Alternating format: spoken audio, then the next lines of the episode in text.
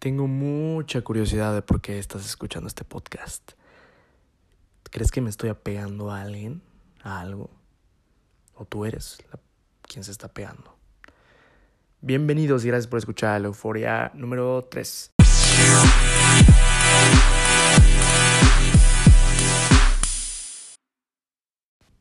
Qué complicado es el apego. Qué complicado es aquello que nos hace sentir bien por mucho tiempo, pero también nos hace sentir muy mal, a veces por el doble de tiempo, de lo que realmente nos hizo bien.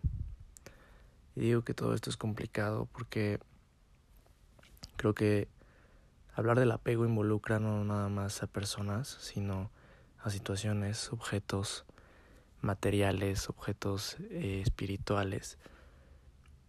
Y no sé, puede que en este camino de tratar de desapegarnos de algo nos duelan muchas cosas, empezando por la ausencia del sentimiento que teníamos cuando teníamos o estábamos con esa persona o con ese objeto. Hablar del apego es complicado porque te hace recordar cosas que viviste, te hace recordar cosas que sentiste y probablemente que nunca volverán a ser iguales. Entonces, no sé si la mayoría de las personas utiliza algún método para manejar el apego o para deslindarse de algo, pero en verdad creo que no, por lo menos la mayoría no, no lo hace. Sé que en este momento están esperando un consejo para desapegarse de algo, de alguien, pero quiero aceptar que soy una persona aprensiva, soy una persona bastante, ¿cómo decirlo? Me cuesta muchísimo desapegarme de las cosas o de las personas porque creo que soy una persona tanto sentimental y por eso es que siempre eh, trato de recordar cosas que me hicieron bien aunque ya no estén conmigo. Y esto pues juega a mi favor algunas veces para motivarme, para acordarme de cosas padres, pero también juega muy en contra eh, con el simple hecho de decir que bueno, me hago daño a mí mismo, bueno, en general nos podemos hacer daño a nosotros mismos si, si no sabemos eh, olvidar un, en tanto, en una buena parte de aquello que ya no está. Antes de pasar a revisar un poco la obra del hijo de Miguel Ruiz, bueno, la obra de Miguel Ruiz Jr., de los cinco niveles de apego, eh, que es un gran libro y bueno, va a dar varias recomendaciones, voy a empezar a citar varias cosas. Antes de hacerlo voy a voy a mencionar mi opinión general y lo que pienso que puede contrarrestar un poco el apego desde mi perspectiva. Eh, seas o no seas una persona aprensiva como yo o que tiende a amarrarse a cosas o a personas, creo que es importantísimo primero reconocerlo. Reconocer que necesitas algo o que sientes una necesidad por, por sentir eso.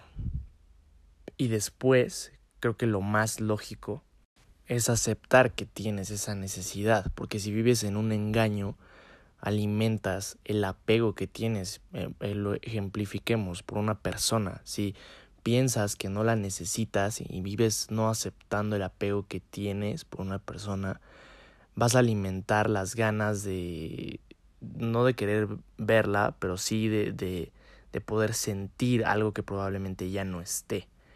¿A qué me refiero? Pues que si obviamente no abres los ojos desde el principio y aceptas que eres un tanto dependiente de algo, pues obviamente no vas a poder avanzar porque no, no, te das cuenta e inconscientemente vas a caer en buscar a esta persona o buscar esta, esta, esta cosa que ya no existe. Entonces, al aceptar desde el principio que tienes cierta dependencia, vas a poder focalizar más y vas a ser consciente de cómo puedes eh, evitar esta búsqueda o caer en, en este recuerdo falso que ya no existe y obviamente seguir lastimándote.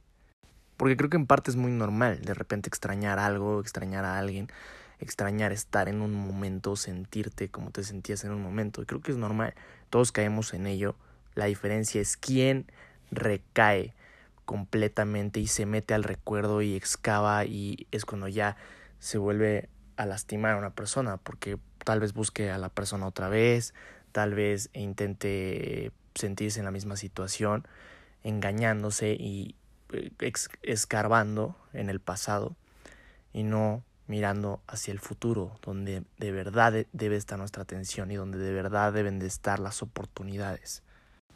Y bueno, ahora quisiera citar palabras de Don Miguel Ruiz Jr., el autor, que bueno, es hijo de un gran escritor, autor de los Cuatro Acuerdos, y eh, en, este, en este librazo de los cinco niveles del apego, Don Miguel Ruiz Jr.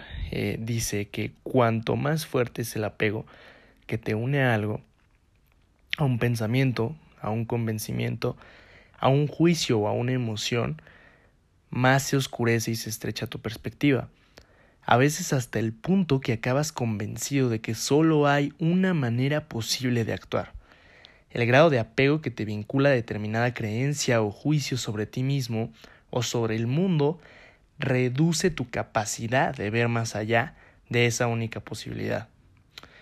Por eso, a medida que aprendes a cortar el vínculo con determinadas convicciones que ya no te benefician, tus posibilidades crecen y se expanden. Empiezas a comprender que tú eres el poder que da vida al mundo que te rodea. Eres responsable de ti mismo y de tu realidad. Eres responsable de tu propio sueño. Entonces ahora no quiero decir, ay, es que yo se los dije desde el principio, pero es que es muy lógico que las opiniones o cierta experiencia que tenemos con cualquier cosa va generando cierto apego a creencias que distorsionan la realidad que probablemente no estemos mirando desde distintas perspectivas una misma cosa. Y como nos enfrascamos en algo, no logramos ver el sinfín de posibilidades que tenemos enfrente. Entonces esta es la oportunidad perfecta para decirte a ti, quien esté llegando a este punto del podcast, que oye, si tienes algún apego por una persona, si tienes algún apego por algún objeto, por alguna situación, oye, sabes que igual esta es la señal que estabas esperando, porque probablemente has tomado decisiones con base en eso. Y dime, o sea, dime tú si, si tú has sentido algún cambio o que en realidad vas para enfrente. Creo que tú conoces la respuesta. ¿En verdad te ha ayudado a aferrarte a algo? ¿A pegarte a algo?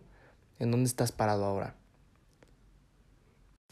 Por último, quiero citar una super frase de Steve Maraboli que nos va a ayudar a todos a dejar de, de apegarnos a todo eso que nos frena y que no nos está dejando ir hacia donde debemos ir en realidad.